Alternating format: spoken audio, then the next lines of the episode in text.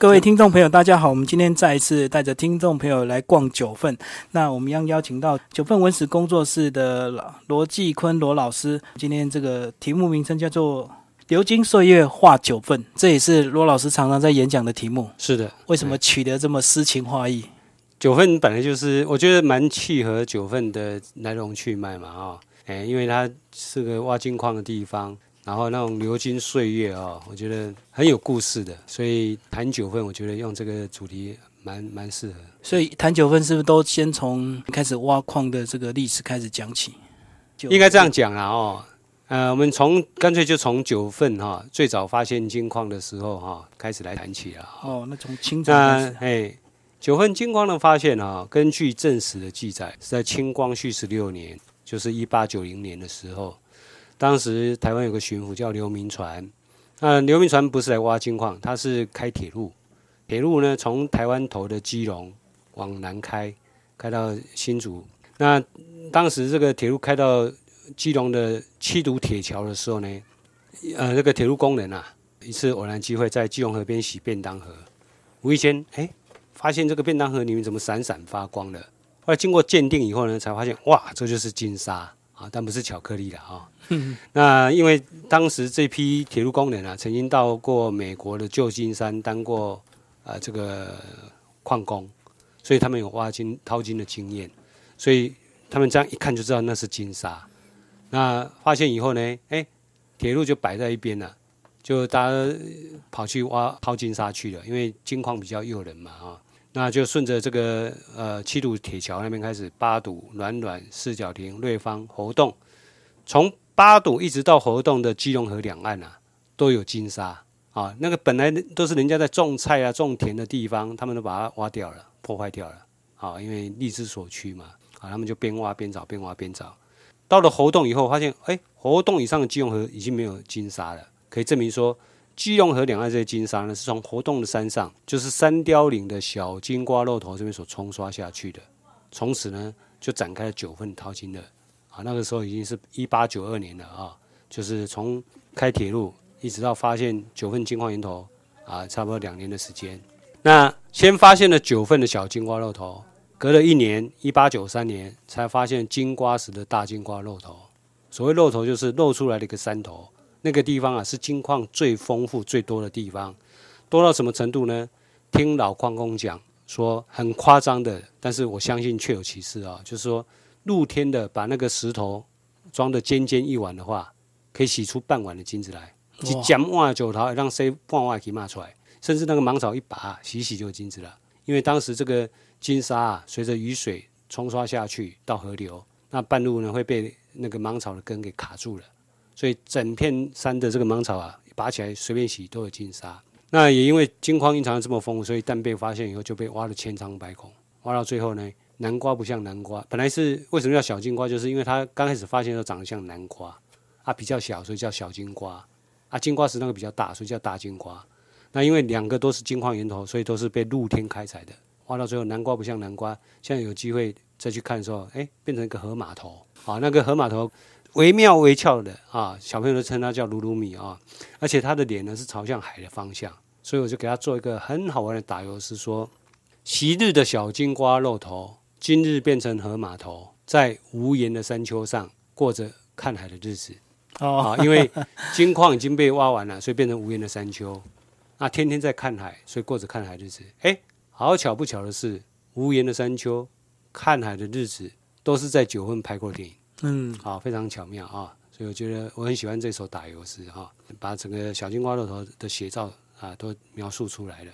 这个就是大概九份金矿发现一个过程。一八九三年发现了这个大陆头之后，再来就到很快就一八九五就割让给日本了。对，所以日本就接手了嘛。对，好，我继续延续下去哈。好景不长是清光绪二十一年，就是西元一八九五年，因为甲午战败，清廷将台湾割让给日本，从此啊，九份金瓜石的金矿呢就变成日本在开采。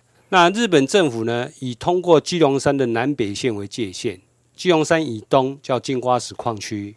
基隆山以西，当时叫瑞芳矿山呐，所以我们如果在资料里面看到说瑞芳矿山，就是指九份，啊，呃，分别划分给两个御用商人，就对作战有功的啊，像军火商之类的啊，去开采。那金瓜石那边呢，划分给一个田中长兵卫，简称为田中组。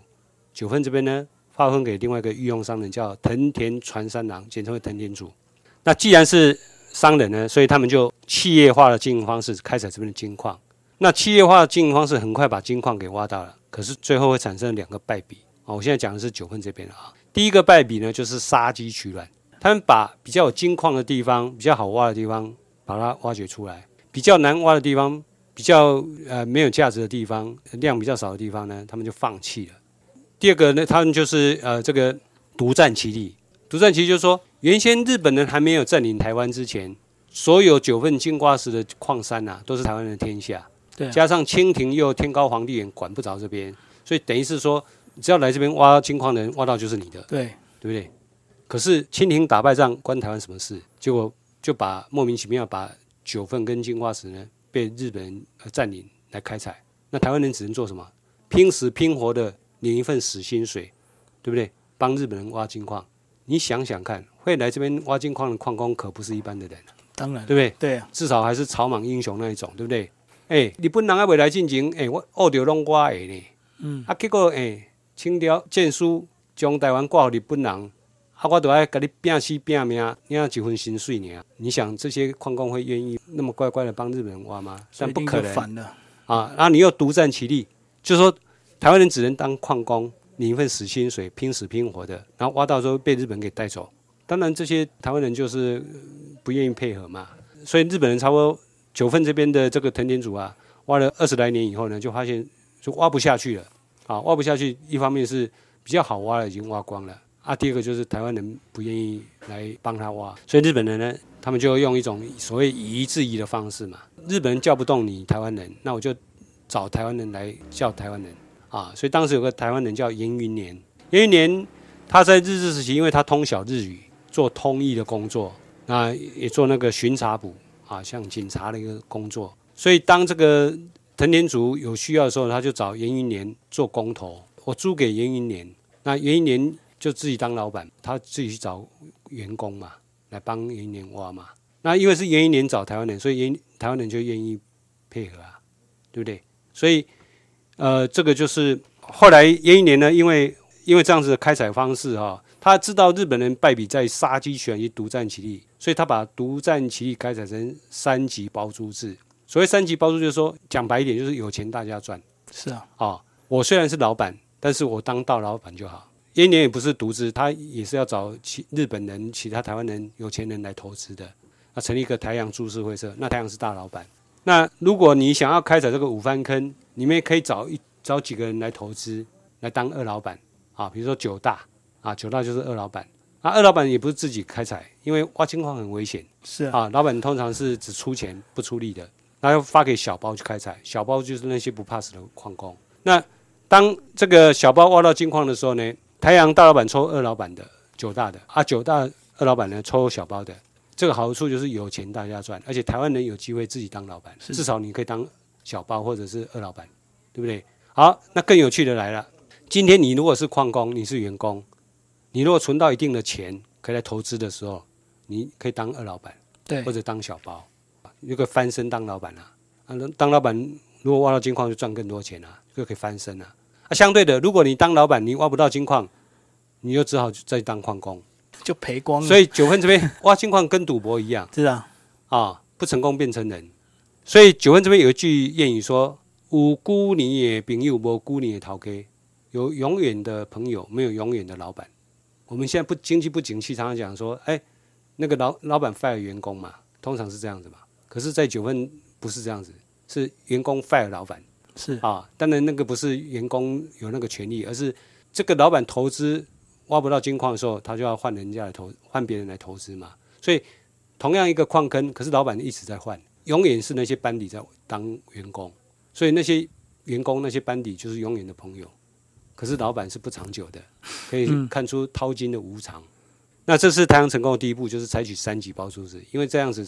台湾人就愿意拼死拼活来帮他挖了，因为不是帮他挖，也是挖帮自己挖，帮自己，对不对？啊，那太阳第二个成功的地方是，他有建议说，日本人藤田组啊，失败的地方在于呃杀鸡取卵，所以改采一种方式叫离绝式，像狐狸在钻洞一样。那一年知道九份矿脉的特性啊，就像一棵树一样。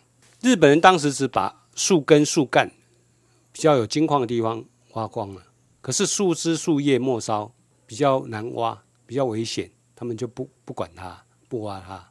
那刚好一年呢，了解这个特性以外，他也了解台湾人的个性，不怕死，所以呢，他采取离解式。离解式就是说，像狐狸在钻洞一样，不管是富矿或贫矿，只要有矿脉的地方都可以挖得到。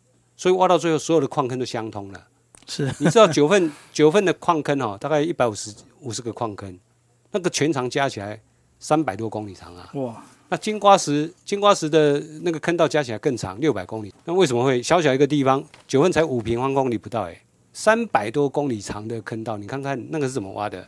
因为只要有金矿的地方，所有的矿坑都会挖过去嘛，都会相通嘛，啊，所以九份的那个坑道呢，几乎所有的坑道都相通在一起啊。所以有一年接手以后能够成功，就是因为三级包租制跟呃这个离绝式这两点都符合台湾人的需求，所以台湾人就当然愿意拼死拼活的去花，所以造就九份的这个第二次的黄金时代。大概在三零年代的时候，当时的九份啊啊这个光酒家有二三十家，那这还不包撞球间、赌博间。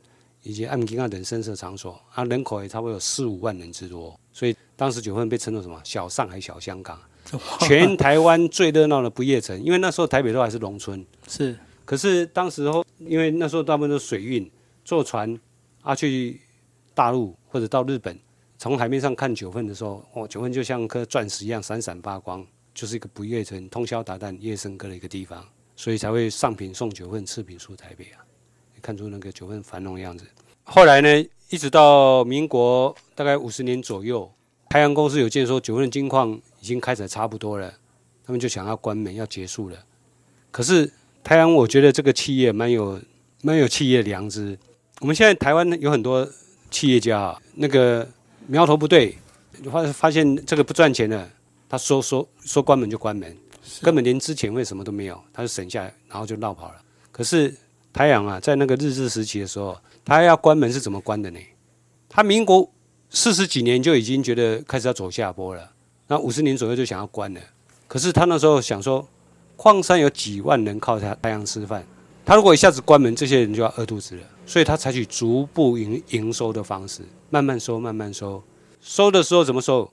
就跟他的员工讲：啊，我我这个矿坑要收了，如果你想要继续当矿工的话。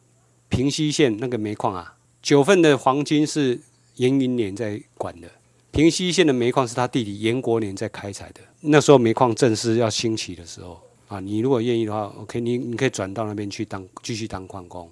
那如果你不想再拼死拼活当矿工的话，我台阳有很多的企业，像八湾坑那边就有个合金工厂啊，你可以来工厂上班当这个员工。他是这样子慢慢转的，就是不会让你一下子饿饿肚子。一直从民国五十年一直拖拖拖拖到民国六十年才关门，才正式结束营业啊！所以我觉得这个就是一个企业的良知啊，对不对？这些人拼死拼活帮你在赚大钱，你怎么可以说要关就关呢？对不对？不顾死活，这个矿工啊，各位不要小看矿工，这个书念的不多啊。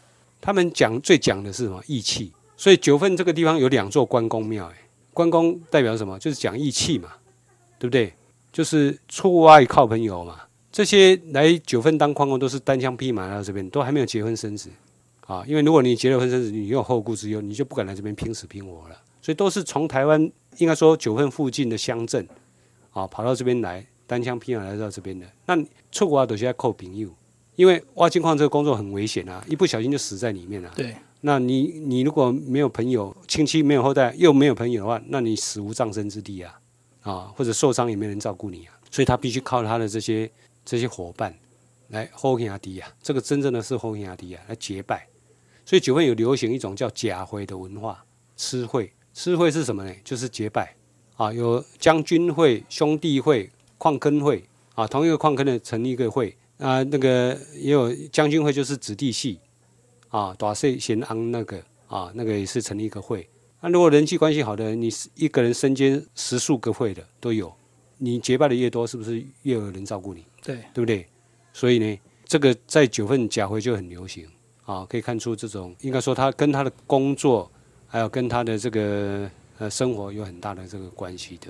虽然还有一些九份人对他们很抱怨啊，哈，比如说因为地是台阳的，那住在九份的这些矿工，嗯，呃，原则上还是要跟台阳交租金的。每年租金对，那现在因为九份发展成观光，台阳因为那个地价税也涨了啊，所以它也地租也也跟着涨。那很多九份人矿工的后代就有怨言啊，我想这个可以理解啦。但是基本上我对台阳他们这样的一个对他的员工的照顾，包括教育，当时虽然矿工子弟书念的不高，可是他当时为了让这些矿工的后代有一个读书的地方、就学的地方，他捐了一片土地给政府去盖国中，叫清贤国中。哦，啊，因为九份本来就有九份国小，可是没有国中，所以为了让他们国小毕业以后不用到外乡去、外地去念书，他就捐了一片土地给政府盖一个公立的国中，那叫清贤国中。为什么？因为是严家的第二代严清贤捐的那一片土地，是叫清贤国中。哦，然后，呃，包括水的部分，九份那个时候人多的时候，那个水啊，因为这个是一个山坡地，没有办法弄水库。虽然水九份经常下雨，可是总要有个地方可以蓄水的地方。那矿坑里面水很多，而且那个水都很甘甜好喝，所以太阳公司就在找了一个矿坑，叫九番坑的地方。那个地方的水啊是最好的、最好喝的水，他也把它再打上来到上面供应九份的民生用水。那矿工死了以后，要有个地方死要有葬身之地，所以太阳也捐了一片土地给公所去做公墓，啊，让这些他的他的员工啊能够有一个一个归宿。所以种种种种，我觉得他们都有在照顾。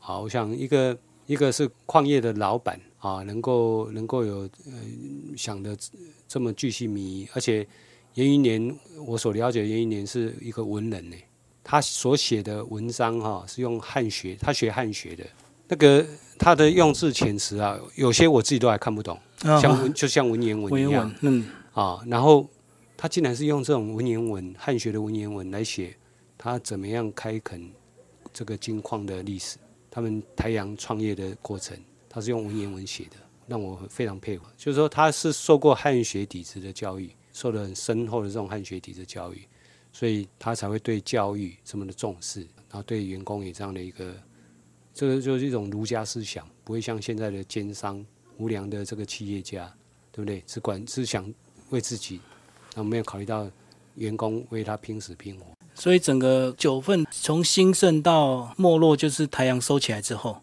对，然后一直到七十九年这个北京九份是啊，民国六十年停采，那停采以后，九份就开始人去楼空了，因为这里没有什么就业机会了。虽然台湾有有有少数的这个这个工厂，可是没有办法供应那么多人的需求，所以年轻人都外流啊，到都市读书的读读书的读书，就业的就业，啊，啊，剩下住在这边的就是大部分都是跟乡下地方一样，老人跟小孩。那后来是因为悲情城市电影的关系，所以把带动了九份的观光发展，一直到现在。所以啊，这就是它传奇的历史背景。你注意看啊，从一八九二，对不对？然后到啊一九七一，对不对？百年不到哎，可是啊，应该说到发展成观光区了哈，一九九零了哈，差不多一百年嘛，一八九二到一九九零了哈，嗯，一百年的时间，你看两度的大起，一度是因为采金矿，一度是观光，那一度的大落，你看看全世界有几个地方会像九份这么传奇的？才一百年的时间呢，竟然有两度的大起，一度的大落，这个是大起大落。那风水上的说法是说，因为九份的地形啊像个本鸡穴，三面是山，一面向海。那本鸡穴有个很大的缺点，就是灾口老尾条，财富留不住了。外流，因为本鸡虽然把什么东西都给扫进来，说造就九份的繁荣，对不对？可到最后呢，还是要把它豁出去，倒出去，所以就注定了九份一种大起大落。这虽然是风水上的说法，可是哎，跟整个九份的发展是不谋而合，所以非常有意思。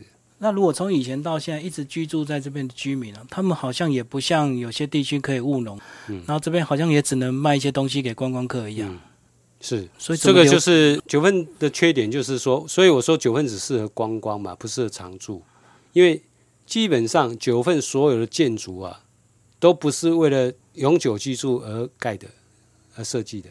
九份因为它整个这些房子其实基本上都是公寮，那公寮就是说这些单身汉只要有个地方睡觉休息就好了，也没有要结婚生子的打算。所以你很难想象，我这个工作室这边是整排都是街屋，对不对？七三街的街屋啊，啊，一间连着一间嘛。我们的隔间，早期的彩金时期的隔间是用什么呢？不是用石头，也不是用砖头，哎，是用木板哎。哦，那个木板还是用那个以前装那个装炸药、装苯剂，日本进口的这个炸药箱哦，薄薄的杉木哦，拆下来废物利用，钉在这个墙壁上，这边一片，那边一片。这样做隔间呢，所以我们这边讲话，隔壁听得到；隔壁放屁，我们也闻得到。哎，嗯嗯。那这个空间意味着什么？意味着说，这个空间不是要传宗接代用，不是要永久居住打算的，而只是睡觉休息使用。所以更夸张的是，我工作室这你现在看到我这个工作室两间合成一间的，那原来只有一边的时候，十平不到，你知道几个人在睡觉吗？几个人在休息吗？二十个人。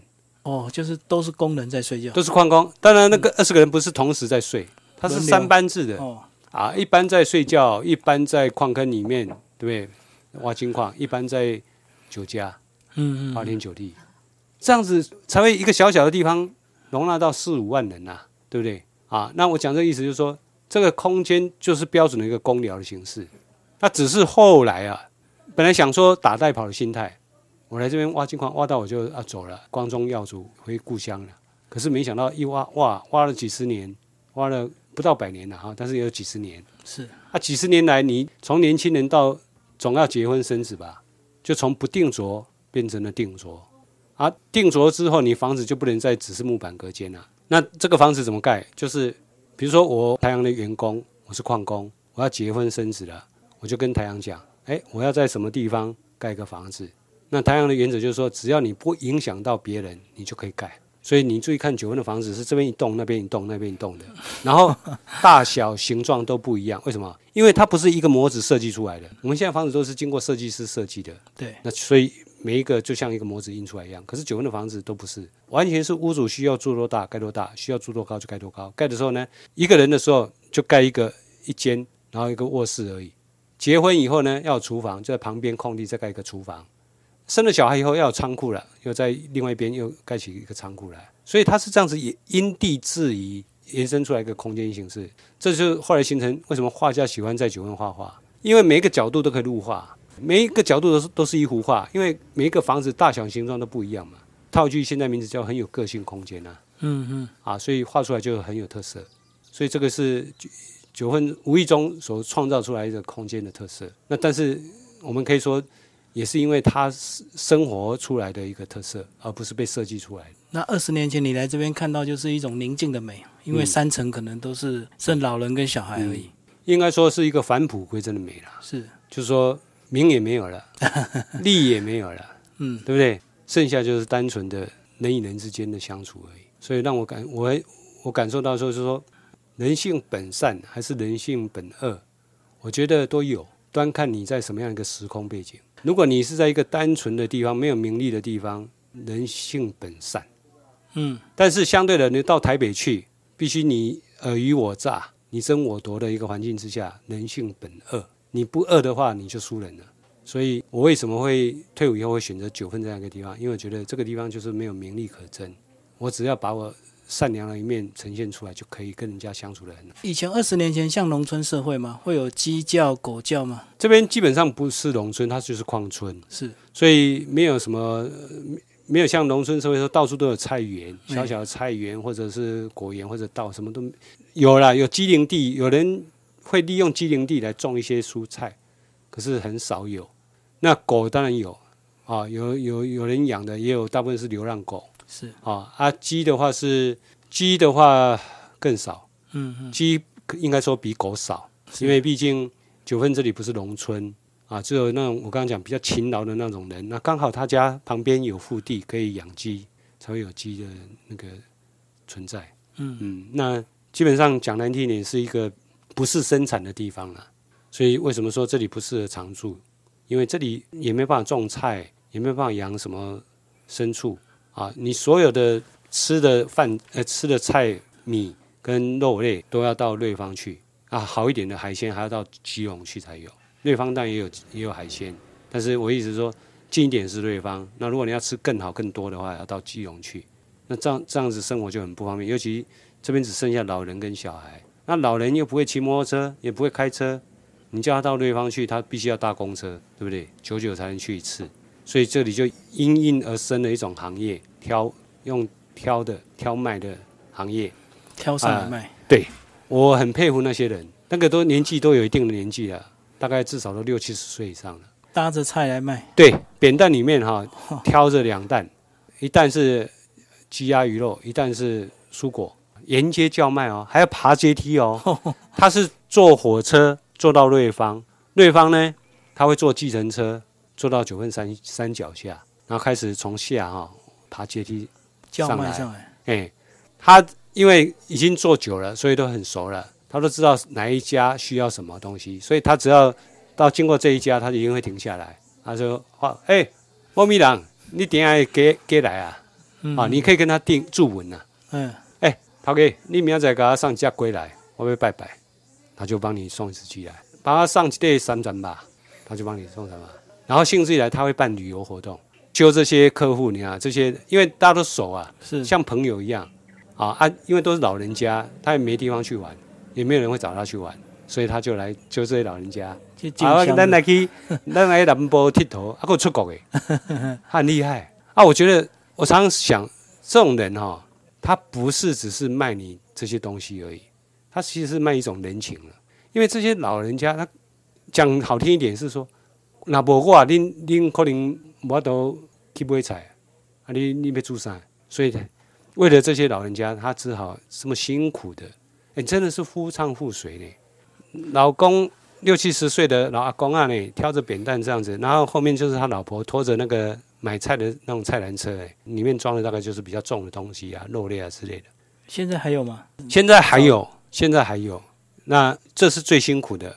那另外一种是用发财车的，哦，那个就啊，发财车的就是呃卖呃有猪肉的，也有卖鱼类的啊海鲜的，啊也有卖菜的，那个比较一样，跟这个挑的一样啦，只是说它是有车子在，哎对车子在比较轻松一点，嗯。那它只能经过车子经过的地方，阶梯上下的就没有办法，所以就变成走到变成变成要买的人就要知道说他几点会经过我这个附近，然后下来，或者他会在那边停留一段时间，那你你利用固定那个时间过来，所以天天都有车子在上。有有有，这就是因应山城这种哈、老人家的这种这种商业文化。那这附近如果看病的话，他们是怎么？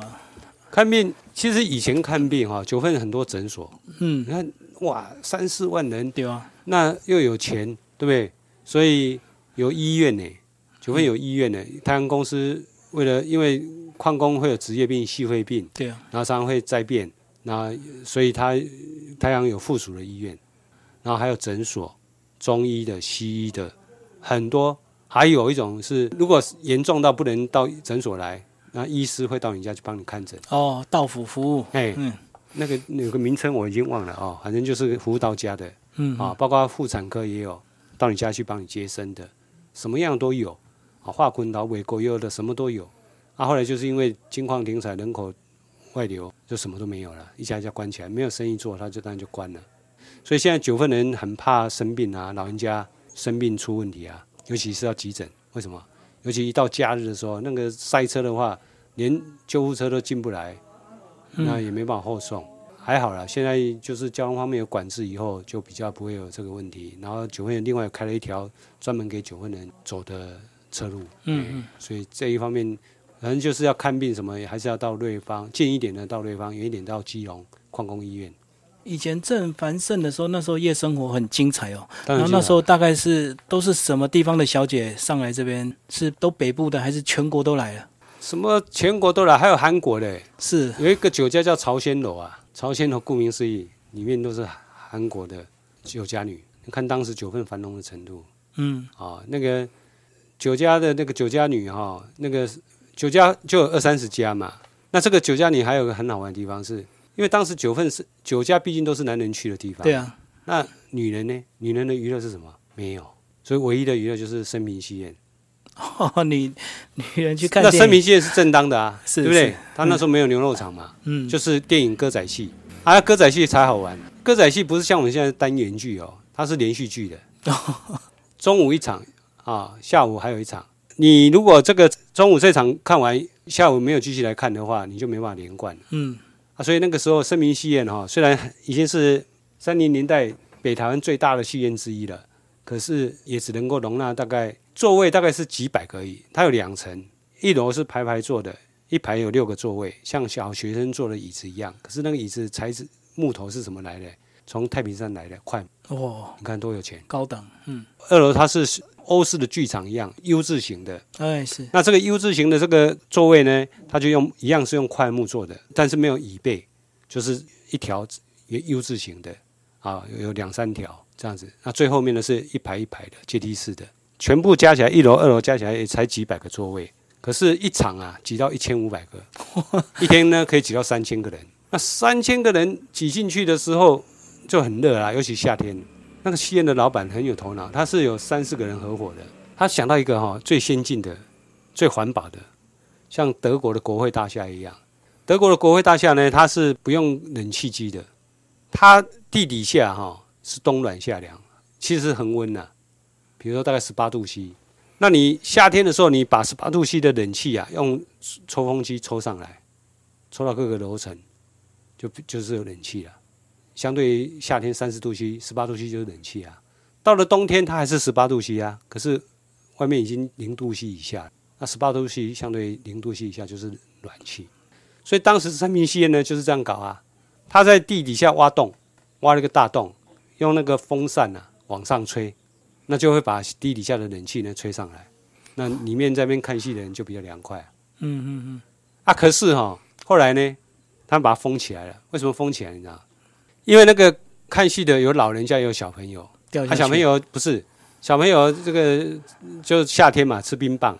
嗯，啊，冰棒吃完以后，冰棒棍啊没地方放，他就往那个电风扇不是有一个洞一个洞吗？对，就把它插进去。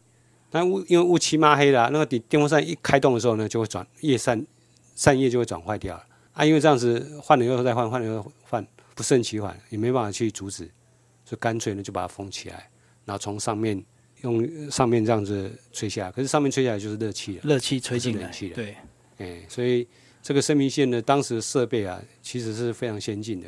然后它那个舞台啊，旋转舞台，三零年代有旋转舞台，那个是快速换布景用的。嗯，歌仔戏快速换布景，你你现在去看还可以看到那个一个木地板，它现在地板都是木木头做的，还可以看到一个很大的那个圆形的那个木板盖。然后当时看歌仔戏啊，呃，比较有趣的是那个刚刚讲，你白天看完，晚上还有一场，晚上还要来看，那可是又怕没位置啊，那么多人，所以他们就会占位置。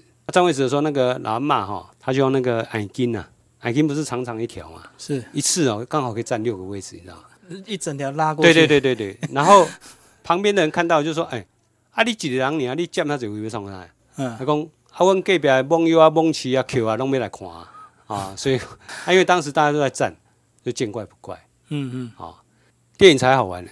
当时的电影是用没有声音的，啊、默片像默像默片一样哈、然后要有一个人叫辩士啊来配旁白，辩论的辩，士气的士啊。那个辩士呢，口才要很好。他在电影在放映之前，他就看过了，至少看过一遍，他大概知道里面剧情的内容。所以电影在放映的同时，他必须同步哎口白啊、口白对不对哎啊、然后当时最流行的是武侠片，因为武侠片比较刺激嘛。然后那个武侠片在放映的时候，那个老板为了增加那个气氛声光，你知道吗？他就用那个香点工啊，用正电跟负电有没有啪去接触，然后就会火花，对不对？嗯啊，增加那个效果。然后还会请人请人家来敲锣打鼓。那个辩士呢，一看到哇，这个这么嗨哈、他就加油添醋了，然后忘了剧情了，你知道吗？那个其中一个剧情是，明明那个男主角哈、被杀了一刀啦，嗯就倒下去了，啊，他就说啊啊，哦吼，还在戏啊，嗯，就话才说完，那个男主角爬起来了，啊，这下子怎穿帮怎么办？哎，他脑筋就转得很快啊，后嘎仔没戏，所以啊，那个那个辨识啊，他口才要很好，反应要很快。里面有一个人啊，从九份辨识出去，后来台湾第一代的电视明星叫做丢中营啊，张忠龙啊，他就演那个吉乃雅的，他以前就是在九份当辨识的，到现后来不是在电台还在说文解字嘛，嗯嗯，他就是口才很好，他这个便是是师徒制啊，师徒制的，师徒制一个师傅带个小徒弟，对对对对对，嗯嗯，所以那时候几乎女生都跑去，因为没有休闲娱乐，只好去看电影或看歌对仔戏。那个是比算是最正当的娱乐，这个就是女生喜欢的，而且是算唯一的，其他的都是声色场所啊、赌博啊，哎，所以那个都是男生男人去的地方。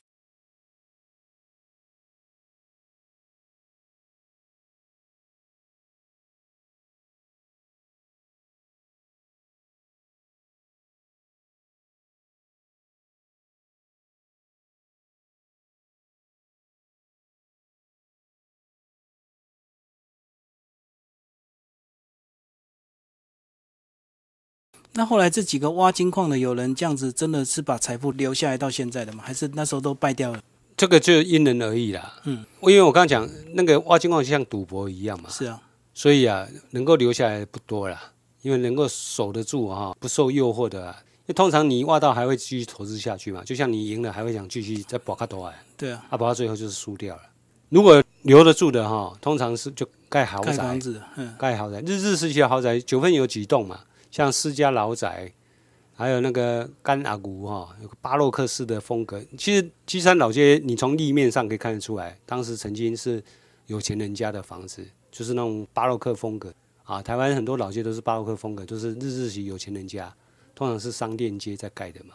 那九份比较代表性的就是那个有个私家老宅，它那个那个房子哦，就哦很大，进到里面像迷宫一样。是，哎，那个好几代都住在那里面，有三层楼啊，那个都非常的大啊，那里面的家具都是古董，哎，那个就是有大丢金的，挖到黄金的，然后他就来盖这个房子，但是像这种的不多了，嗯嗯，哎，不多，大部分就甘纳谷算也也算是一个，这两个都是从桃园大溪过来的啊，因为甲后到修补啊，他们来这边，像我知道那个施家老仔那个第一代是施金春，他来九份的时候不是来当投资，那个时候没有钱，一起去用钱，那个中药行开中药的，跳中药啊，啊后来就是哎，大概有赚了累积了一些钱，才投资去挖金矿，后来又挖到了，就盖了那个豪宅。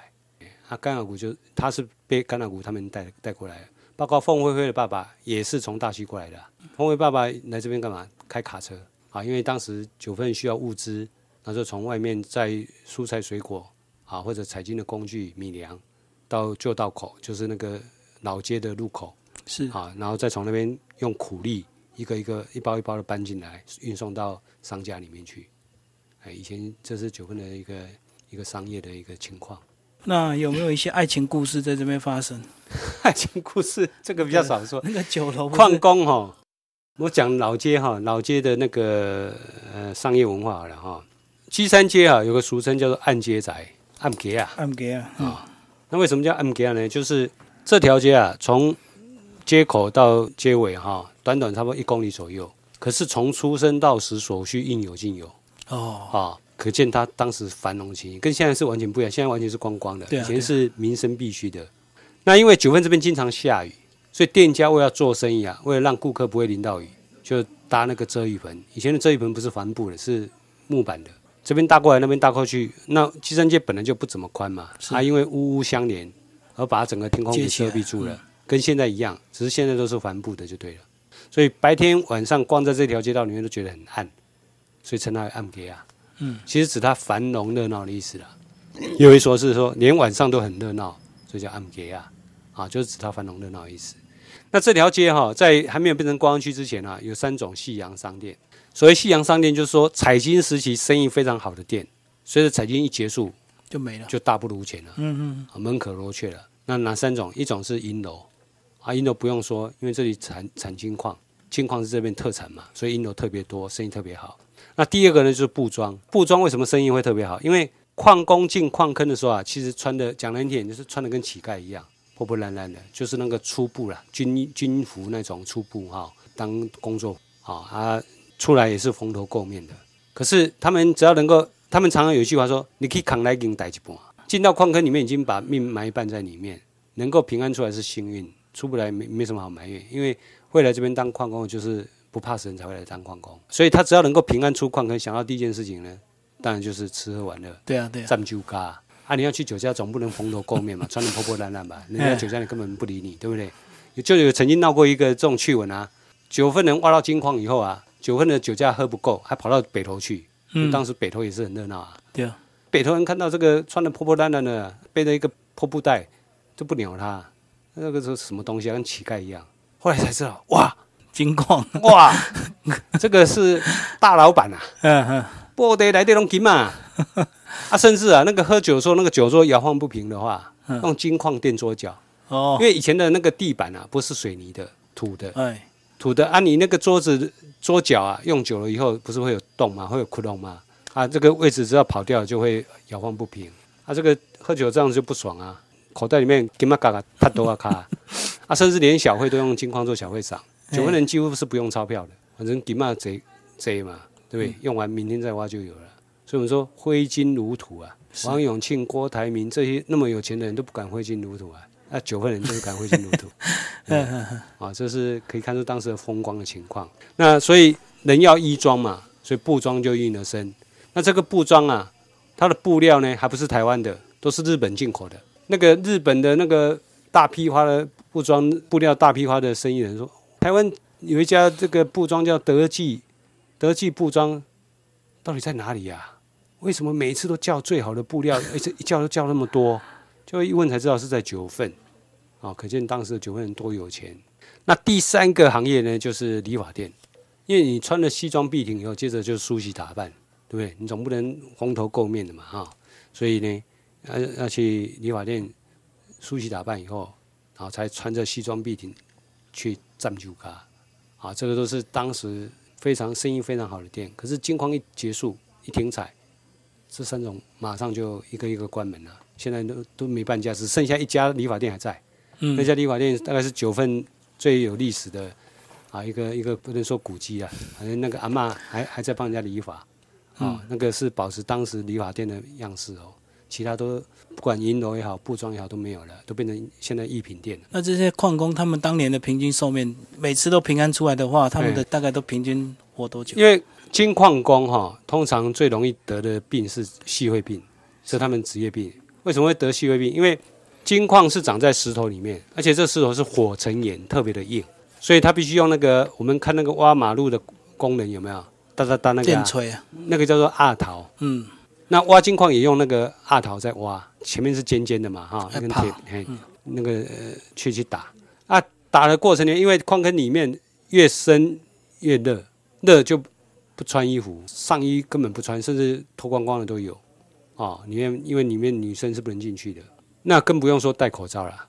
啊，因为没有戴口罩，所以你又近距离的接触这些粉尘吸进去，里面空气又不好啊，所以吸多了以后就会得细肺病。细肺病不会马上让你死，但是它会产生一个问题，就是很严重问题，就是说它就是粉尘卡在肺部，那就让你呼吸很困难，因为把你的那个毛细孔啊都堵住了。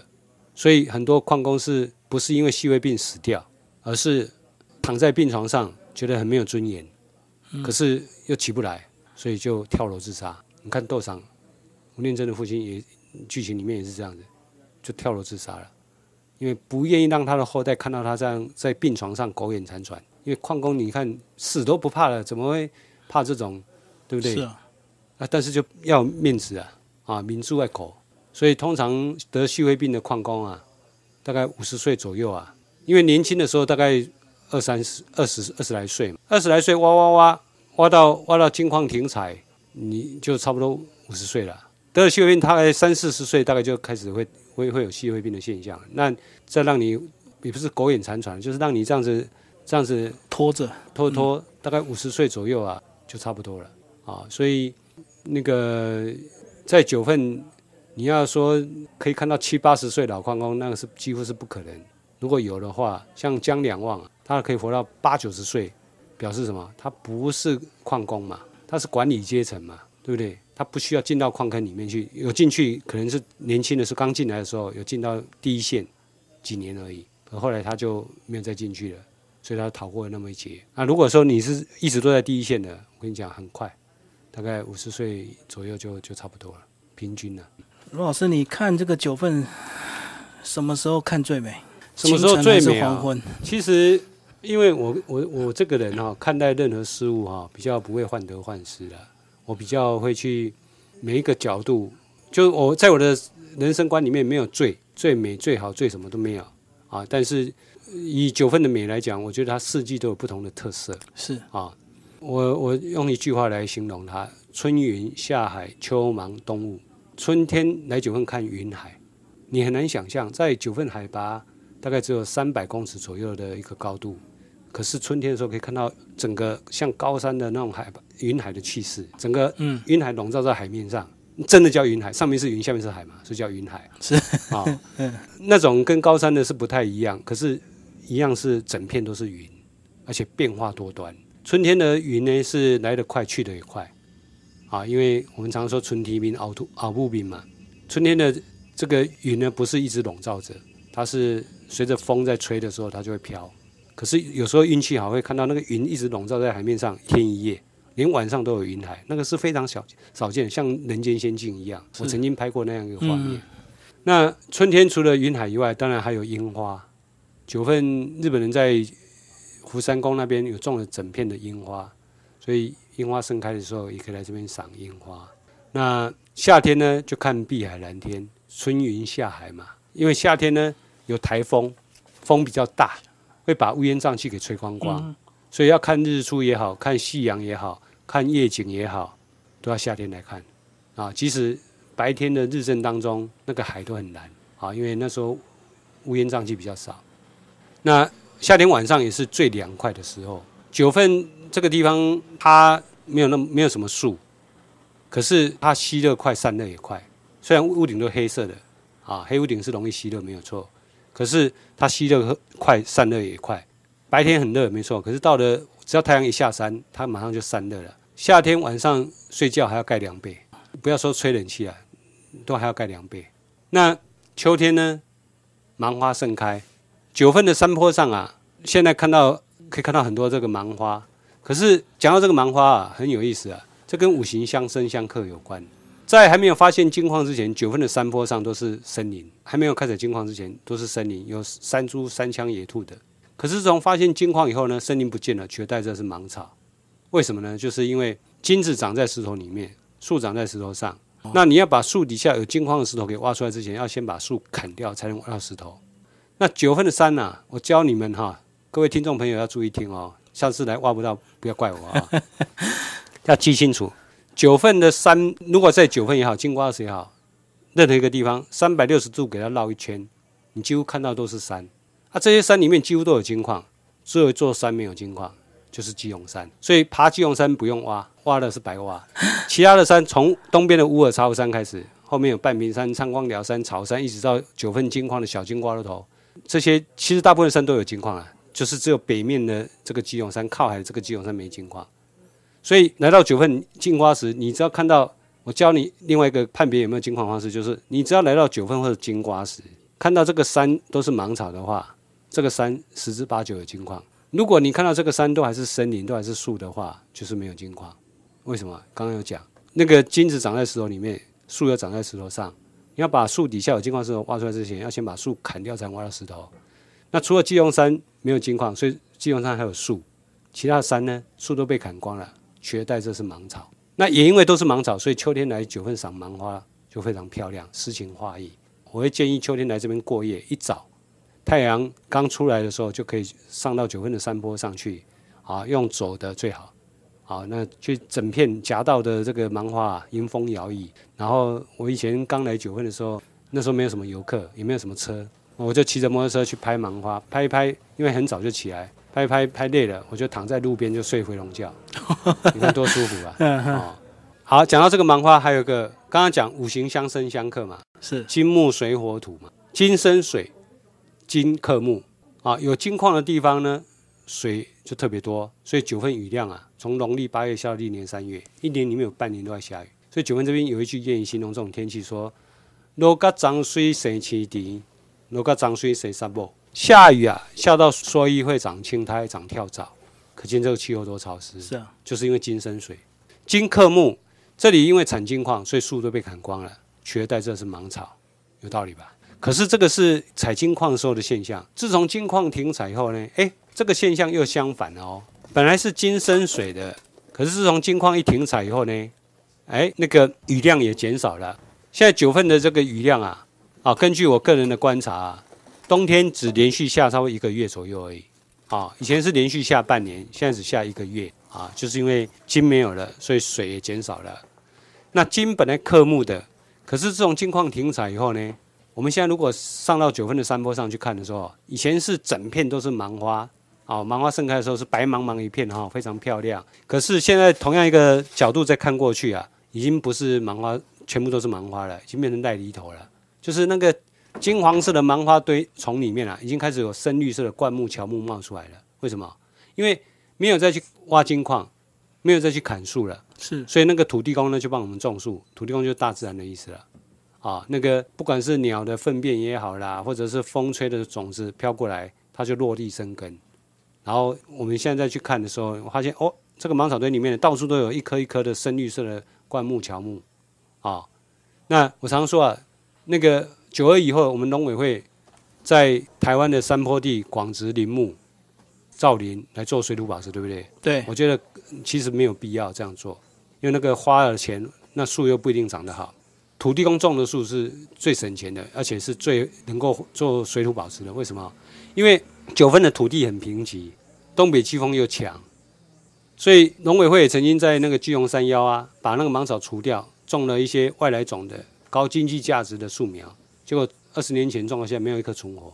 土地公种的这些树呢，不用钱，但是呢，只要它冒得出来啊，以后都会长得很好，因为它就是所谓本土的。它如果怕贫瘠的土壤，它就不会长出来。是啊。它如果怕东北季风吹起，它也冒不出来。只要它冒得出来，它就不怕贫瘠的土壤跟强烈东北季风。所以我觉得给我一个观念，就是说水土保持不需要花大钱，但是要时间。你要让大自然去疗伤。你给他时间，给他机会，他自然会疗愈的很好，这是最好的一个水土保持的方式。那这个就是呃，讲到秋天的芒花。那冬天的时候呢，来九份呢，因为冬天的时候受到东北季风影响，东北季风呢会把低海拔的云层呢吹到九份这个山坡，被九份的山腰山坡给拦截下来，所以呢，就冬天来九份随时是云雾笼罩。那冬天的雾跟春天的雾啊是不太一样的。春天的雾是来得快去得快，是。那冬天的雾呢就一直笼罩在九份，所以我常常形容说，游客看到这个画面觉得如诗如画啊，因为雾蒙蒙的嘛啊，这个山朦胧、云朦胧、鸟朦胧啊，人也朦胧，所以看到这样画面觉得如诗如画。可是九份人看到这个画面是觉得又湿又滑啊，因为游客只是来这边度个假，过个一夜就走了，他觉得很浪漫。可是九份人是必须忍受这样整个冬天都是这样潮湿多雨啊雾蒙蒙的气候啊，所以但是我觉得冬天的雾啊才是九份的特色，因为冬天雾带一点诗情画意以外哈，带一点悲情，带一点浪漫。九份的美，我觉得不是艳阳高照的，艳阳高照属于南台湾的，它的美应该是这种雾蒙蒙的啊，带点凄凉的啊悲情的这种美。啊，我觉得这最有九分的味道。所以如果说真的要在这四季里面选一个最有的九分代表性的，就是冬天的雾。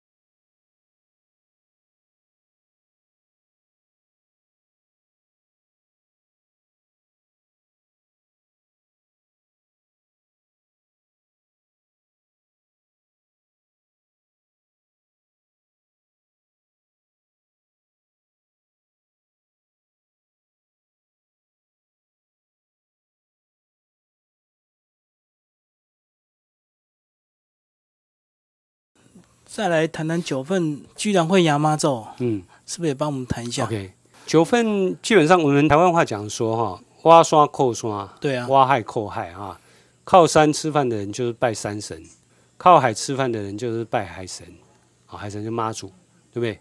那妈祖本来就属于海边的渔村的人的信仰，对啊，啊，哎，捕鱼的、航海的。九份是完全靠山吃饭呢，嗯，他完全不靠海吃饭的，他没捕鱼呢，啊，也没有靠这个运输，呃，船运呢，完全是靠山里面的黄金在吃饭的哦。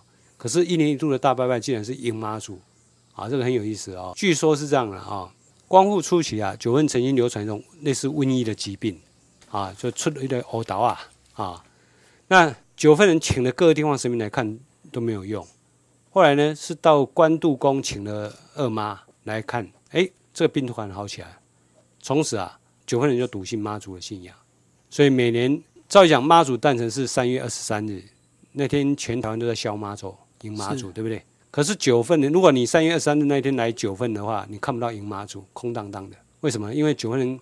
把它改到农历的四月一号来迎妈祖，是农历不是国历啊，国历就变愚人节了。那为什么呢？因为就是因为三月二十三日那天啊，全台湾都在迎妈祖啊，连金瓜石也在迎三月二十三日迎妈祖，所以他如果请妈祖请客，人家都没空，撞齐啊。对啊，阿都无老烈啦，啊九份人爱面子啊，为着会看老烈的，所以都该该把三月二十三改成农历四月一号。啊，因为三月二十三的那天九份人到金金瓜石去做客。四月一号换成金瓜石来 九份做客，那这样子大家都很热闹。啊，所以这是三层迎妈祖比较特别的地方。那事实上，九份真正跟九份有关的这个信仰，应该是土地公的信仰啊，因为九份人的观念里面认为说，挖金矿就在挖土地公的金，嗯，金是土地公的金，所以在九份矿工进矿坑之前呢，一定要先拜土地公，他不一定要到福山宫去拜。大部分都在矿坑旁边会有小土地公庙。是，如果没有小土地公庙，他就在石头上刻上“福德正神”四个字。那进去的时候就先拜一下，以求心安。其实拜这个土地公有两个目的啦啊，一方面是求平安，因为刚刚讲挖金矿很危险，你可以扛来给你带一半，所以你可以扛来给你带一半，所以为了求平安就那个拜土地公啊。第二个拜土地公的目的呢，就是请土地公指点迷津。因为既然金矿都是归土地公在管的，所以你要挖土地公的金之前，一定要先问土地公你金矿藏哪里。对，他一旦挖到金矿的时候呢，要来感谢土地公保佑，来还愿。所以在这种拜金土地公信仰之下，九份人在民国初年第一次夺丢金的时候，大家有了钱呢，就决定为土地公盖大庙，就这么一盖，变成日治时期全台湾最大的土地公庙福山宫。有机会到九份的福山宫来看的时候，你会发现这个福山宫很有特色。第一个，它是日治时期全台湾最大。我强调是日治，不是现在，因为现在比它更大的啊。日治时期呢，已经盖成像王爷庙的规模了，三开间的规模。那第二个特色呢，就是庙中庙，大庙里面还有个小庙。小庙是最早的土地公庙，大概根据庙方记载，已经有两百多年了。也就是说，在还没有土地公庙之前，就有这个小庙存在了。那全台湾到处有土地公庙，对不对？我们常常讲说，蚕桃蚕位土地公，追桃追位土地公，裸桃裸位土地公。土地公是无所不在的，就像一个一个村里长一样。那为什么独独九份的土地公是拜金土地公，其他地方都没有办法得到拜的，没办法挖到金矿？原因就是因为，你如果有机会进到那个福山宫里面去看那个小庙的时候，你会发现小庙哈背着基隆山，可是面向的正前方又都是山，而且正前方的这些山都是有金矿的山。那我们刚刚讲基隆山是没有金矿的。对，那冥冥之中已经指引了淘金客说金子在前方，你们就往前挖吧，嗯，对不对？先有小庙才发现金矿哦，不是发现金矿以后才盖小庙哦，啊。那第二个，我们台湾的庙也都是背后面有靠山，前面应该是很开阔视野，对不对？对啊。那这个小庙呢是后面有靠山，可是前面又都是山，而且这些山都是金妈山，难怪他会成为拜金土地公。那为什么形成庙中有庙呢？就是因为九份人在第一次挖到黄金的时候，就要为土地公盖。大庙，那盖大庙的时候，本来把小庙拆掉重新盖，可是我不会问土地公，土地公不答应。九份人因为大概土地公住久住习惯了，就掏出开凉嘛，所以九份人怕说如果动到小庙，土地公会生气，就不敢动它，直接在小庙外面盖这个大庙，就这么一盖就变成庙中有庙啊，所以这个庙呃有这么多的这个特色，这个是。真正属于矿工的守护神就是土地公。因为罗老师好像也在文史工作室有在推自己的文史行程哦，很特别，是帮听众朋友介绍一下。好，那个各位听众朋友，如果这样子听了还不过瘾的话，是啊，我有一套套装行程啊，水晶酒的呃那个两天一夜的套装行程啊，各位可以参考啊。那这个套装行程是因为我本来二十几年前一直到现在都是在做导览解说，可是那种导览解说呢，是针对团体，团体预约报名。可是有一些人可能是一个小家庭，也许是三五好友，那他不算团体，那可是他又想听我的导览解说，怎么办呢？所以我就特别为散客设计了一个套装行程，两天一夜的啊。那这这个行程里面呢，包吃包住。还有包导览解说，还有包括水晶酒三个地方，呃，重点的特色啊，都会带带到啊。那这个行程呢，就是呃，从九份由上而下啊，当然最好是我会建议大家开车过来，因为这些景点很多公车都没有没有到。是，那你用走路的话又太累太久，所以会建议开车会比较方便。那不用担心塞车的问题，因为即使假日大塞车，我都可以避开这些塞车的路段跟时时间啊啊！我有很多私房的路线跟景点。那从九份的刚刚讲的小金瓜肉头开始，带各位去看看金矿的源头在哪里，那个河码头啊，然后或者呃这个小昔日的小金瓜肉头，今日变成河码头，过着看海日子啊，这个呃在无言山丘上过着看海日子的这个小金瓜。非常有特色的，从那个地方开始介绍九份金矿的发现，然后接下来才第二个景点就到吴念真的故乡大出坑。大出坑是一个很特别的地方，它现在已经是废墟一片，可是它曾经是比九份还有钱的地方。九份最鼎盛时期叫做小上海，那只是一个不夜城而已，并不是最有钱的。可是大出坑呢，它是因为这个聚落的形成是为了挖小金瓜肉头的金，那小金瓜是金矿最多的地方。所以我刚刚讲说挥金如土啊，就是指大出坑的矿主。可是随着金矿开采殆尽以后呢，他们就人去楼空，他们集体迁村。我们刚刚讲九份金矿是民国六十年停采，他们在民国六十八年集体迁村。为什么集体迁村呢？因为这个村落人是我看过全台湾，甚至可以说是全世界啊最团结的。哦，他们做什么事情呢？都一起行动，要就全部一起一起走，不会说一个一个走。所以，当他们这个民国六十年金矿停采后，这里比九份更偏僻，连自来水也没有，交通又不方便，所以他们在决定在民国六十八年时候全部一起迁走。那这个地方呢，就剩下曾经两三百户人家的地方哦，现在都是人去楼空，变成废墟一片了。啊，这些房子遗迹都还在，因为我们这边盖房子是墙壁用石头，屋顶用木头。木头屋顶虽然火烧山时候烧光光了，可是石头烧不掉，所以那些断断岩残壁都还在，啊，只是现在被那个荒烟蔓草给盖住了。是啊，所以我觉得有点像庞贝古城的感觉啊。那那个地方也有很多故事啊，我们常听吴念真在讲这些人那些事，里面其实有很多都在讲大楚跟他们这个地方的故事。斗赏那部电影也是在描写大楚跟的故事。那第三个景点呢，就是回到小金瓜肉头的旁边有一个观景台，叫做树梅坪。那个地方是看水晶酒风景最好的地方，因为它是一个制高点。这个整个从东边的乌尔察乌山啊，到基隆山，到金瓜石，到九份聚落，到北海岸，基隆屿、东海一览无遗啊。所以如果能够在树梅坪那边啊，不管要看日出也好看夕阳也好看夜景也好，全部都会看得到。全世界也很少有一个地方，同样一个地方哦，站在那边哦，从早可以看到日出，看到夕阳，看到夜景。你可以看到日出，通通常看不到夕阳。对啊，对不对？因为被山挡住了。啊，就算你可以看到日出，可以看到夕阳，也看不到这么漂亮的夜景。那这个地方日出、夕阳、夜景，而且这个夜景呢，有万家灯火的聚落的夜景，金瓜石、九份两个聚落，还可以看到北海岸的呃这个海岸线的灯火。哇，哎，所以万家灯火那个华灯初上的感觉哈，然后我觉得那个是一个很漂亮的地方，山不高，可是因为它在台湾头啊，所以可以看得非常清楚。然后再下来呢，才是第四个景点，就是刚刚讲的福山宫。哦，福山宫是金矿的守护神，有庙中庙啊，拜金土地公的信仰。同时，那个呃庙宇也是目前九份保存最古老的一个一个庙宇。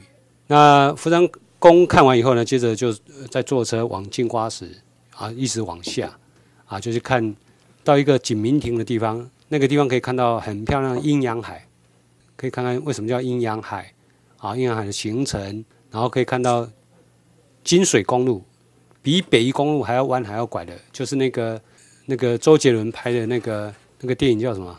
法家湾哎，这个法家湾啊，就是在那里哦。就在那边拍。对对对秋名山哎，然后啊、呃那边完了以后呢，再下来就到黄金瀑布去看看阴阳海源头啊，很漂亮的瀑布，可是那个溪水都是金黄色的。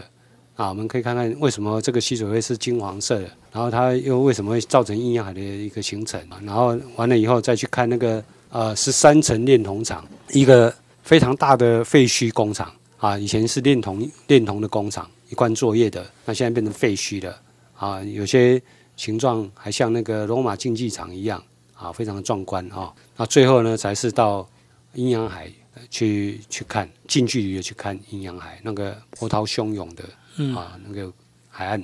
最后还有一个私房景点，就是那个卖饭石的矿泉水。哦，卖饭石的矿泉水，我们能够喝到已经很不容易了。是啊，我那个私房景点不但那个水是可以喝的，还可以让你泡汤啊，冷泉。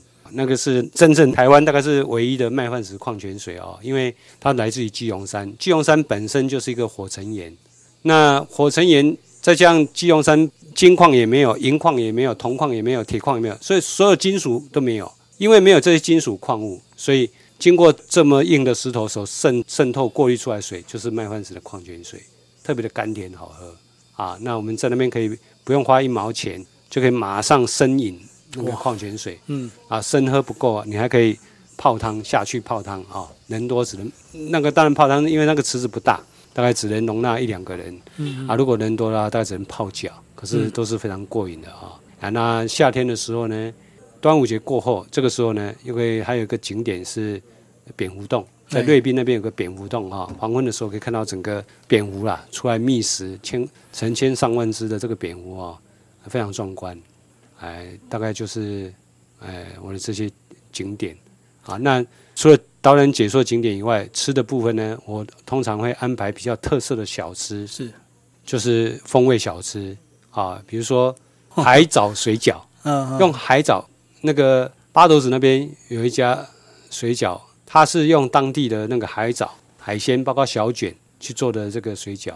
我想这个大家连听都没听过，可是哎，我来到这边就可以带大家去吃啊，我觉得那个才是有特色的啊，或者是呃鲨鱼羹，这个也是很少有的，或者是瑞芳美食街里面的胡椒饼。哇，啊，还有传统的那个酸梅汤嗯，啊，都是啊，还有那什么面疙瘩，所以这些我觉得来到一个地方旅游，呃，如果说吃到东西跟你你住的地方或者到处都可以吃得到的，我觉得没什么特别的，那就是要吃当地有的，我觉得这个才有特色。那住当然就是住民宿啊，像人少的时候呢，我工作室可以住到一个小家庭，四个人，哎，那人多的话就必须要去比较大型的民宿，至少都会有景观的，那这样子感受到九份的夜景，这种呃，我觉得来九份过夜才有它的特色。所以这是适合大概四个人。四个人以上，是是哎四个人以上就可以了。嗯嗯嗯嗯。罗老师再来是帮我们谈谈九份特殊的人文特色。嗯，OK，我们知道九份是一个矿村哦，尤其是金矿村，它跟一般的农村也好，跟渔村也好，完全是不一样的人文哦。那矿村的人文特色就是跟他的工作有很大的关系，因为工作啊出生入死，所以呢就啊、出外要靠朋友啊单枪匹马到这边，所以要靠朋友来结拜哇贴呗，来患难相扶持，有福同享，但是患难也要相扶持，所以他们矿工之间最讲究的就是义气是，啊。我们看斗赏的电影也好，无言的山丘的电影也好，你会发现哈、他是矿坑只要一出事哈、最怕听到就是那个锵锵锵的声音，警报声。那个声音一出来，表示说矿坑里面出事情了，所有的村子里面有空的人都要来抢救哦，不管是自己的人还是别人啊，都要来来来帮忙。因为如果你不来帮忙，那这个人可能就会死在里面，他没有没有亲戚啊，没有后代啊。所以我们讲那个九份流行一种吃会假会的文化，假会的文化就是一种像我们现在很流行同学会，同学会其实也是一种假会。啊，就是有空哎大家聚聚餐，联络感情。那在九份这种类似的这种组织也非常多啊，有将军会、兄弟会，王跳会矿坑也成立一个会，那个同班同学会有会，吃的会越多，你的人际关系越好啊，你一有问题，那相对的资源就越多，好，越多人来关心你、帮助你啊。那比如说，呃，他们讲义气讲到什么程度呢？就是说。因为矿工其实啊，我们看他们夜生活好像很挥霍、很无度，那但是那是有挖到金矿的时候。对，在九份哈有一句话说：“偷掠龟金更小，偷提金嘛不更小。”嗯，哎，这听起来很矛盾啊。偷抓鸡很丢脸啊，偷金子不丢脸？为什么？因为鸡呀是名鸡有主啊，那是有人养的嘛啊，所以你如果偷人家养的鸡，那是等于是偷窃的行为。可是偷金子为什么不丢脸？因为金子是在石头上，也没有写名字。在九份是这样的，行恶行啊，不管你是合法投资的，你是偷挖的，你行恶的是利。更况且你要发现矿脉，要要运气好。对啊。你要把它发现了，你要把它挖出来，你要有本事啊。所以在偷金子，在九份来讲是司空见惯了，不算什么丢脸的事情。还要有本事，运气要好，才有办法偷得到。所以矿工他如果没有偷到金子的时候，他领的薪水其实是并不是那么那么多的啊。所以有时候会穷到啊没饭吃了。那没饭吃的时候怎怎么办呢？诶，挖到金矿的人呢，发现有金矿的矿主啊，有时候我们九份这边有一种叫做诶刷灰啊，还有一种叫做不运动啊。不运动啊，就是说这个矿主发现有矿脉了，那他的朋友里面可能已经穷到没饭吃了，他就会让他的这些朋友呢，就进到里面去，比较慷慨一点，就是是在你哦啊，你的你有在料你哦，啊二流动力啊，就是分红的意思啦啊，前提是他这个矿主已经发现有矿脉了，因为发现矿脉以后呢，就等于是赌博赢了一样。那九份也有几句谚语形容那个一夜致富的这个谚语啊，说卖秋温伞，泡花香胆力都在。啊！你笑我穷，穷到没饭吃，对不对？等我放鞭炮的时候，你就知道，知道我挖到金矿。嗯嗯。啊，还有说安补不唔灾啊，安就是老公嘛，补就是富有，不唔灾就老婆不知道为什么？因为一样嘛，这对夫妻已经穷到家里没饭吃了，明天要拿棉被去当了，换米粮了。可是这个老公呢，大夜班进到矿坑里面，已经挖到金矿，挖到金矿以后，已经出来，已经在外面花天酒地了，老婆还在家里面穷着急。啊，这个都可以看出一夜之富啊！哈，嗯，那也有说三基穷，四基补，五基起大厝，三根穷，四根富，五根盖大错。三更半夜的时候已经穷到没饭吃了，四根天还没亮已经挖到金矿了，五根天一亮呢已经开始盖楼房了。啊，这个可以看出挖金矿的一夜一夜致富，还有它的无常啊。那另外有一句这句话呢，不是一夜致富，但是也蛮有意思，就是说有公推啊补，无公推啊储。公推啊是一个人的名字，他姓游，游泳的游。啊，这个公推一听啊，就是公公推推嘛。但是这个人其实并不笨，人家有钱都投资去挖金矿去了，他也很有钱，呃，可是他比较保守，他不敢去投资挖金矿，因为投资挖金矿万一没挖到，就是血本无归，倾家荡产，对不对？所以呢，他把他的钱拿来盖十几栋的三层楼的单身宿舍，专门出租给这些来这边淘金的单身汉。甚至还利用其中一栋呢来开酒家，赚这些掏金客的钱，结果因此而致富，大赚其钱。所以九份人就说：“五拱推亚补，你投资挖金矿，虽然你挖到金矿了，跟拱推亚一样有钱，可是无拱推亚储，你的房子绝对没有比他多，你只有一栋，他有十几二十栋。嗯嗯，这个也是一个很有意思的一个一个地方啊。那讲九份人怎么样讲义气啊？其实也算是一种人情味，在九份哈。人为的灾害里面最怕的是火灾，天灾最怕的是台风。哎，好，因为早期九份的房子虽然是墙壁用石头，可是屋顶都是木造的，那木造上面铺油毛毡而已。台风如果是西北台的话，九份是首当其冲，一吹的话，那个屋顶啊像放风筝一样啊，一个一个飞上去，像风筝一样飞走。那人为的灾害里面最怕的呢是火灾，因为一样屋顶是木造的，又铺油毛毡刷柏油，油毛毡跟柏油都是助燃剂。对，所以整条街屋，如果其中有一栋房子着火了，一烧烧烧到天边去了，啊，一一直烧到没有房子为止，啊，那以前九份人这里没有消防栓，那个消防车也上不来，那九份人怎么救火？就是九份人只要看到某远远看到，不管从上面往下看，由下往上，只要看到某某人家屋顶冒烟的时候啊，九份大大小小、老老少少啊，提水桶的提水桶，那个拿水管的拿水管，就是这样子一桶一桶的来来灭火，全村出动，也全部全部出动，不管是谁家，啊，因为只有这样才有办法把伤害减到最低。是啊，要不然的话，不知道烧到哪里去了。啊，我在九份这二十几年来，曾经看到有两次大火灾。那其中有一次就是它烧烧烧烧到烧到哪里才停掉？还好那个墙壁呀，大部分的墙壁都是木板隔间，只有那一栋的墙壁是砖墙、水泥墙，所以水泥就烧不过了，所以就停下来。可是也烧了十几栋啊，所以从这个可以看出，当时九份的那种义气相挺啊、人情味的地方，不会说只管自己，都是患难相扶持啊啊，有福同享。这个是矿村的一种特殊的人文。这将近一百年的挖金矿的历史，有没有发生什么重大的灾害？重大的灾害啊，其实金矿的灾害跟煤矿的灾害啊不太一样。金子长在石头里面，那煤矿长在泥土层里面。那泥土层里面呢，就比较会有沼气、煤气的问题，所以很妙哈。金矿工进矿坑的时候啊，不用收身，出来要收身。哦，藏金矿，煤矿呢，相反，进去要收身，出来不用收身。为什么呢？因为金矿坑里面没有煤气的问题，所以不用收身。煤矿坑是因为有煤气，怕你大打火机火柴进去，所以要收身，绝对这些违禁品都不能带进去。那金矿没有这个这个问题，所以你里面啊，你可以带打火机，可以在里面抽烟、呃煮东西都可以的。那出来的时候呢，金矿坑要收身，就是怕你偷金子嘛。对啊，啊，讲到这个偷金子，我讲一些趣闻啊。嗯，那个矿工是领薪水的，可是当他发现里面有金光闪闪的黄金的时候，大家都很心动。他、心动不如马上行动，所以他们想办法把它给偷出来，对不对？对，那偷的方藏的方式无奇不有，无孔不入啊。人有七孔，耳孔、鼻孔、假牙、头发，什么都可以藏。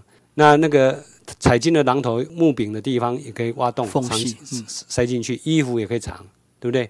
甚至屁股的屁眼也可以藏。是，可以塞。啊，更厉害是有人用吞的，吞到肚子里面去，让你收不到。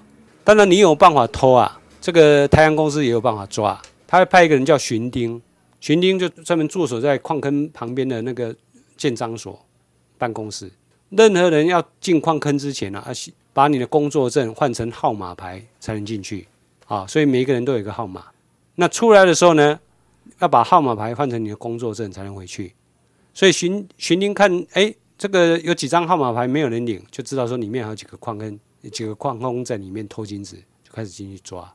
那抓的时候呢，他这个看你如果走路怪怪，好像长痔疮的话，就塞到屁眼去了是啊，啊。他如果收了老半天还收不到，第二种检查方式呢，就摸心脏，因为一般人如果做亏心事的话，心跳会特别快。对，他、如果发现你这个心跳特别快，哎，十八九就是心里有鬼，对不对？就肯定有偷金子了，那就是把它吞下去。那吞下去怎么抓？一般矿坑外面哈、都会有那个面摊，因为出来一定肚子饿啊，吃完点心喝个小酒才回家。那这个时候，那个巡丁呢就请你吃一大碗公的油面，嗯，因为任何动物都一样，有进就有出，对不对？除了吃油面以外，还配一种菜叫韭菜，因为韭菜啊有很多那个纤维质啊，利用那个纤维质呢，把你吞下去的金球，金球不会太大，大概小指头这么小一个，那把它那个吞下去的金球给刮出来，夹带出来，那再看你排泄出来有没有金光闪闪，就知道有没有偷藏金子了。这就是以前那个啊偷金的一些一些趣闻。那今天非常感谢罗继坤罗老师为我们介绍这个流金岁月画九份。那听众朋友如果有兴趣要跟罗老师互动，就是粉丝页，然后好像你们也有网站，呃，就打九份文史工作室搜寻就可以了，包括罗老师的私房行程也可以跟罗老师报名。